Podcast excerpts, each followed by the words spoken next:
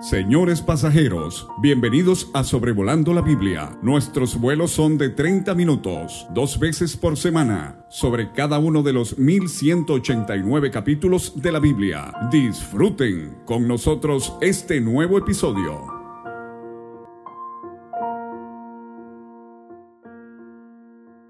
Un afectuoso saludo a todos mis oyentes. Les habla David Alves Padre desde el hermoso valle de Zamora en el estado de Michoacán, México.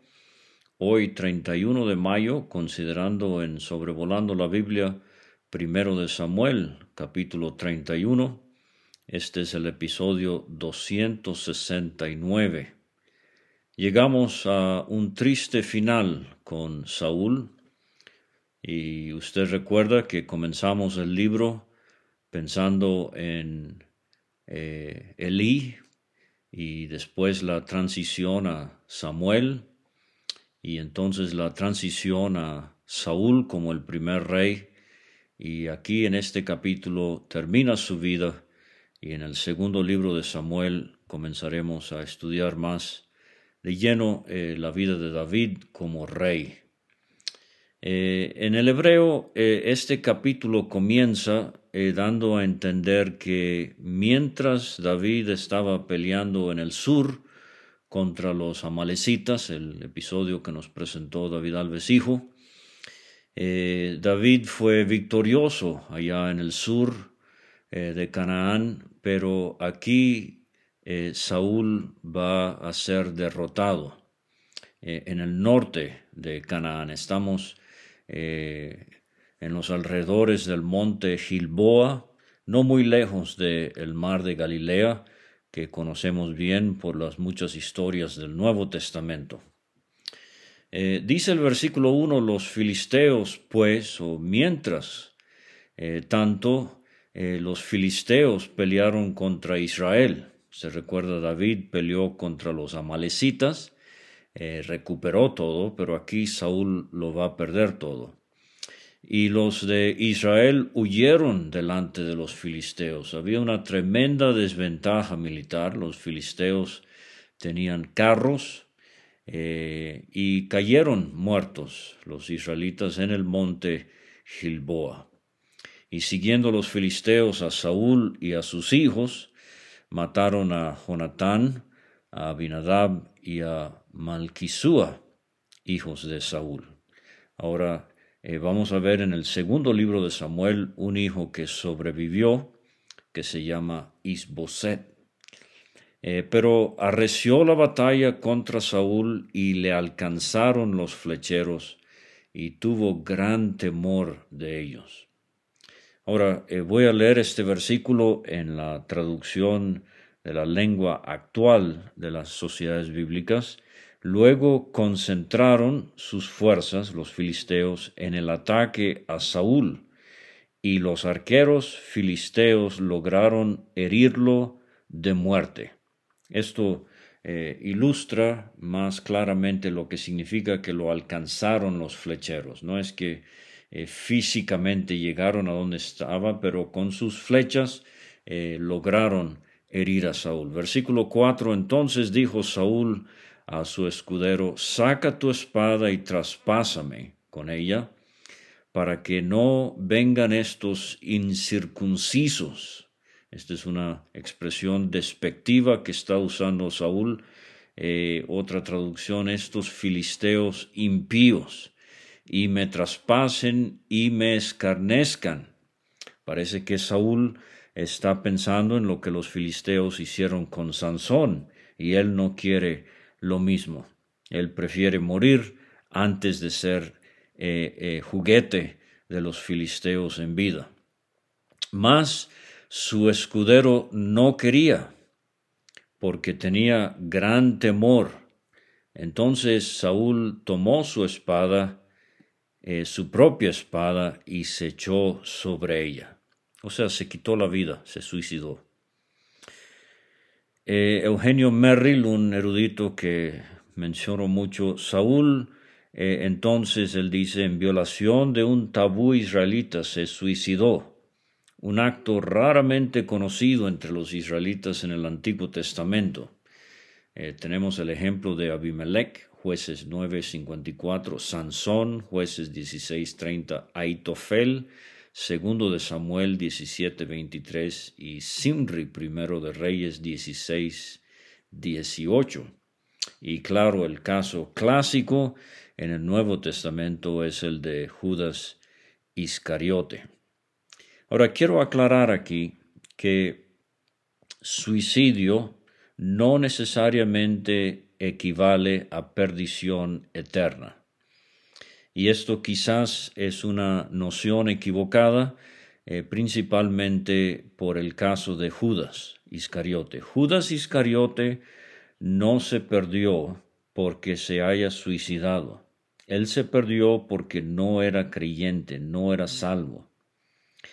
Y creyentes pueden quitarse la vida. No es la voluntad de Dios. Eh, conozco, eh, me está viniendo a la mente ahorita una hermana muy apreciada, la vi por eh, varias semanas copiosamente tomando notas acerca de una serie del libro de Apocalipsis y no mucho tiempo después ella se quitó la vida. Según Gálatas capítulo 5 y el versículo 21, eh, el homicidio es una obra de la carne que el creyente puede cometer. En este caso, auto-homicidio. Pero si la persona es salva, aunque se suicide, estará eternamente en la gloria. Bien, eh, lo llamamos la puerta falsa. Fulano escogió la puerta falsa porque lo es. Eh, no debería haber eh, ningún problema tan, tan grande que no podamos afrontar y buscar en vez la alternativa de quitarnos la vida. Entonces, Saúl se quita la vida y viendo, dice el versículo 5, su escudero, a Saúl muerto, él también se echó sobre su espada y murió con él. Así murió Saúl en aquel día, juntamente con sus tres hijos y su escudero y todos sus varones. Ahora, todos sus varones obviamente se refiere al grupo que estaba cercano a Saúl, porque dice que otros huyeron.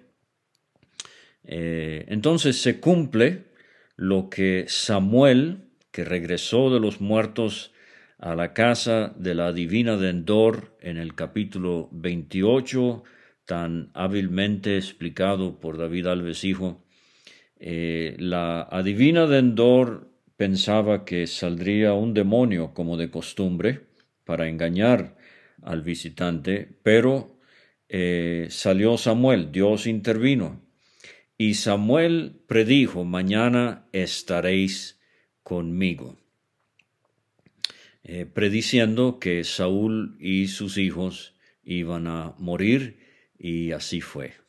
Quiero detenerme para decirle que Dios tiene un calendario. Bueno, tiene varios calendarios. El calendario profético de Dios es muy preciso, pero Dios tiene un calendario en relación a la vida de cada persona. Job habla de esto en el capítulo 14, eh, versículo 2 y 3. Ciertamente del hombre Job dice, sus días están determinados. El número de sus meses está cerca de ti. Dios tiene este calendario a la mano. Le has puesto límites de los cuales no pasará. Entonces Samuel se vino de los muertos conociendo que en el calendario de Dios el día siguiente era el día señalado de la muerte de Saúl y de sus tres hijos. Y así Dios tiene en su calendario el día que yo voy a morir. Y oyente, Él también sabe exactamente el día en que usted va a morir. Todos somos inmortales hasta el momento que Dios disponga que vamos a morir. No tenemos que estar viejos para morir, no tenemos que estar enfermos para morir, no necesitamos un accidente de tránsito para morir. Es en el momento en que Dios decide. Estamos en las manos de Dios. Eh, esto fue lo que Daniel le dijo a Belsasar. Daniel capítulo 5, al Dios en cuya mano está tu vida, nunca honraste. Y cuando Dios decide, volviendo otra vez a las palabras de Job, tú le despedirás, dice Job Dios, y él se va. Entonces hay muchas figuras en la Biblia de lo repentino que es la muerte, de lo transitorio que es la vida, y aquí Saúl y sus tres hijos mueren.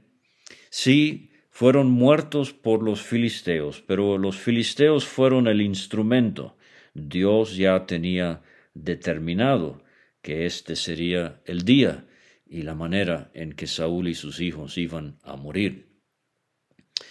Y los de Israel que eran del otro lado del valle y del otro lado del Jordán, o sea, Transjordania, viendo que Israel había huido y que Saúl y sus hijos habían sido muertos, dejaron las ciudades y huyeron, y los filisteos vinieron y habitaron en ellas. O sea, eh, destrucción total. Eh, es lo que estamos viendo aquí con la muerte de Saúl y cómo los filisteos derrotaron a su ejército. Entonces dice el versículo 8, aconteció al siguiente día que viniendo los filisteos a despojar a los muertos, o sea, ahora vienen para llevarse el botín, hallaron a Saúl y a sus tres hijos tendidos en el monte Gilboa. Parece que Saúl ah, había buscado refugio en el monte Gilboa eh, recuerde que la batalla se libró en el valle de Jezreel y Saúl y sus hombres huyen a Gilboa, pero como he dicho, eh, los filisteos con sus carros obviamente alcanzaron al rey de Israel y así murió. Le cortaron la cabeza y le despojaron de las armas. Ahora uno no puede sino pensar en la batalla eh, en el valle de Ela, entre Israel y los filisteos y cómo David venció a Goliat y le cortó la cabeza y se llevó la espada.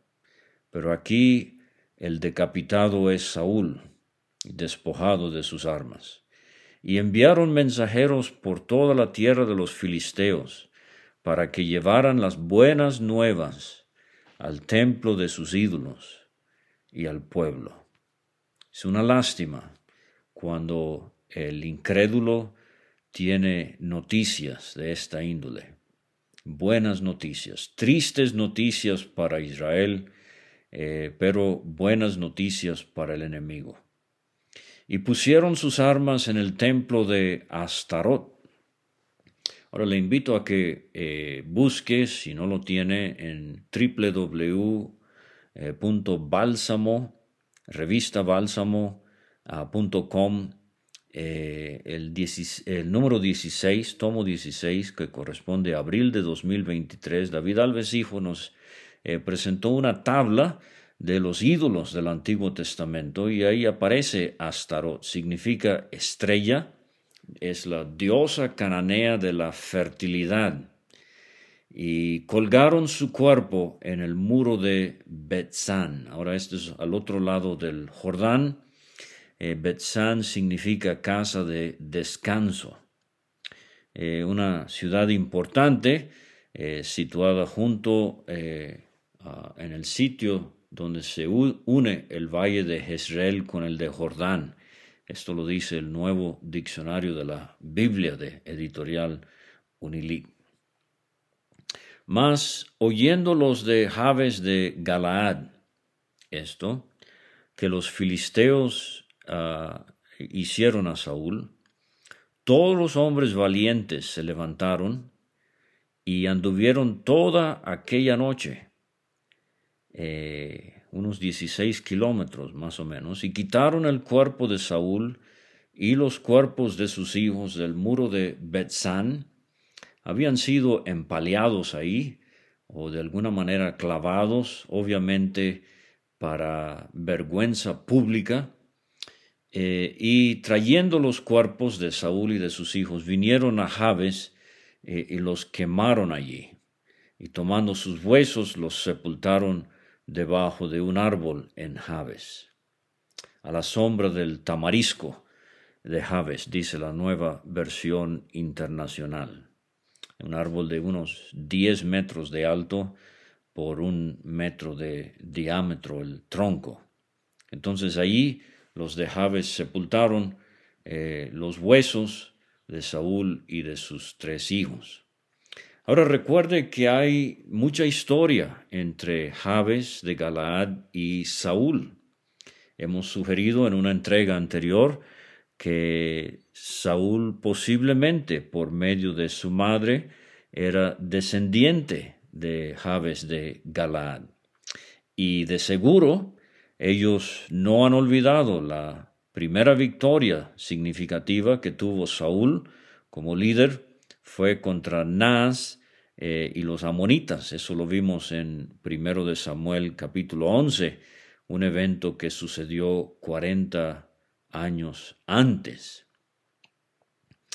Eh, no se puede eh, olvidar entonces los nexos que Saúl tiene con Jabes de Galaad. Y vamos a ver más adelante que cuando David eh, llega al poder, él va a honrar a los de Jabes e incluso él va a exhumar los huesos de Saúl y de Jonatán y los va a volver a enterrar en Benjamín. Eso lo vamos a ver en segundo de Samuel eh, capítulo 21. Ahora, eh, quería mencionar que lo que tenemos aquí es una cremación parcial. O sea, incineraron los cuerpos. Esto posiblemente era para evitar que los filisteos se vinieran ahora a Jabes y exhumaran a Saúl y a sus tres hijos para continuar eh, desacrando los cuerpos. Eh, entonces, esto es una situación muy inusual. Eh, cremaron los cuerpos, pero eh, no con la intensidad de volver los huesos en cenizas, sino que sepultaron los huesos. Y ayunaron siete días. Era el duelo acostumbrado, pero no siempre eh, observado. Vamos a ver que David eh, guardó un día de duelo cuando él escuchó de la muerte de Saúl. Eh, no había ningún mandamiento en la Biblia sobre ayunar a causa de la muerte de alguien. dice la Biblia de estudio de la Biblia de las Américas, editor Eduardo Hernández, eh, los hijos de Jacob ayunaron siete días por su muerte, ah, pero parece ser eh, según eh, el ejercicio, la costumbre de una persona. Ahora, cuando estudiamos el primer libro de Crónicas, capítulo 10, versículos 13 y 14, ahí vamos a encontrar el comentario teológico que el Espíritu Santo hace para los que regresan de Babilonia, eh, el remanente que va a regresar de Babilonia. Esto es muy importante, ver que los libros de crónicas eh, fueron escritos para ese remanente que regresa. Y dice allá, así murió Saúl por su rebelión con que prevaricó contra Jehová, contra la palabra de Jehová la cual no guardó, y porque consultó a una adivina, y no consultó a Jehová. Por esta causa lo mató, y traspasó el reino a David, hijo de Isaí. Entonces, eh, la desobediencia, la rebelión de Saúl, que vimos allá en el capítulo 15, cuando debería haber descuartizado a, Gag de los amalecitas y no lo hizo, eh, la cosa para Saúl eh, iba de mal en peor y termina eh, con ese triste, trágico episodio en la casa de la adivina de Endor. Y Crónicas nos dice que por esto la disciplina de Dios vino directamente sobre Saúl y Dios lo mató. Ahora, la pregunta que nos hemos hecho muchos es, ¿era Saúl creyente o no? Eh, la página web godquestions.org eh, dice lo siguiente, argumentar en contra de la salvación de Saúl es su historial de celos, odio, asesinato. El gobierno de Saúl como rey se caracterizó por el fracaso y la rebelión. Desobedeció directamente a Dios, primero de Samuel 15, 1.35. Quebrantó la ley de Dios al ofrecer un sacrificio que sólo los sacerdotes podían ofrecer. Primero de Samuel 13, 1 a 14. Saúl fue visitado por espíritus malignos en varias ocasiones. Primero de Samuel 16, 14, 18, 10, 19, 9. Saúl pasó mucho tiempo y gastó mucha energía tratando de asesinar a David. Primero de Samuel 18, 10, 19, 10, 23, 14. Incluso trató de asesinar a su hijo Jonatán una vez, primero de Samuel 20, versículo 33. Increíblemente el rey Saúl ordenó el asesinato de 85 sacerdotes inocentes y sus familias, primero de Samuel 22, 18 y 19. Consultó con una adivina y le pidió que conjurara a Samuel de entre los muertos otra violación directa de la ley de Dios. Primero de Samuel 28 del 1 al 20. Saúl acabó con su vida suicidándose. Primero de Samuel 31 4. Todas estas cosas sugieren que posiblemente Saúl no era salvo, no era creyente. No es mencionado en Hebreos 11, aunque no es una prueba conclusa el hecho de que no sea mencionado allá entre los héroes de la fe. Sin embargo, eh, volvemos a 1 de Samuel 28, 19. Samuel le dijo a Saúl, Jehová entregará a Israel también contigo en mano de los filisteos, y mañana estaréis conmigo tú y tus hijos. Y Jehová entregará también al ejército de Israel en mano de los filisteos. Ahora, cuando Samuel cuyo eh, domicilio es el más allá. Cuando Samuel le dice a Saúl, estaréis conmigo, o sea, ustedes cuatro, ¿se refería al Seol en general o específicamente al compartimiento de los justos donde estaba Samuel, donde estaba Abraham, donde estaba eh, los creyentes, estaban los creyentes del Antiguo Testamento? Esa es la pregunta. Realmente no sabemos. Eh, a mí me, me, duele muchísimo pensar que aunque Saúl como primer rey, así como Adán el primer hombre, que Dios haya puesto a un hombre sobre Israel como primer rey, sabiendo que ese hombre no era salvo y nunca sería salvo. Pero es algo muy solemne. ¿Será esto eh, una expresión más de Dios dando a su pueblo lo que ellos realmente querían. Tan deplorable era la condición espiritual en Israel que será que Dios les dio un rey sabiendo que ese rey nunca iba a ser creyente. Bueno, eh, dejo el asunto con 2 de Timoteo 2.19. El fundamento de Dios está firme teniendo este sello. Conoce el Señor a los que son suyos, y apártese de iniquidad todo aquel que invoca el nombre de Cristo. Entonces, si Saúl es creyente, lo vamos a ver otra vez. Pero no hubo mucho fruto en su vida. Entonces, por sus frutos los conoceréis, dijo Cristo en Mateo 7. Y tenemos en Saúl, si era creyente, un creyente sumamente carnal, que no dio fruto para Dios. Ahora quiero terminar eh, meditando sobre otro rey. Él murió en el monte de la calavera. Eso es lo que significa Gólgota. Él nunca fue rebelde. siempre guardó la palabra de Jehová. Su comunión con Dios fue íntima e ininterrumpida. No se quitó la vida, ni se la quitaron. Él de su propia voluntad puso su vida. Murió, pero triunfó sobre la muerte. Y usted sabe que estoy hablando de nuestro amado Salvador. Muchas gracias por escuchar y nos vemos pronto.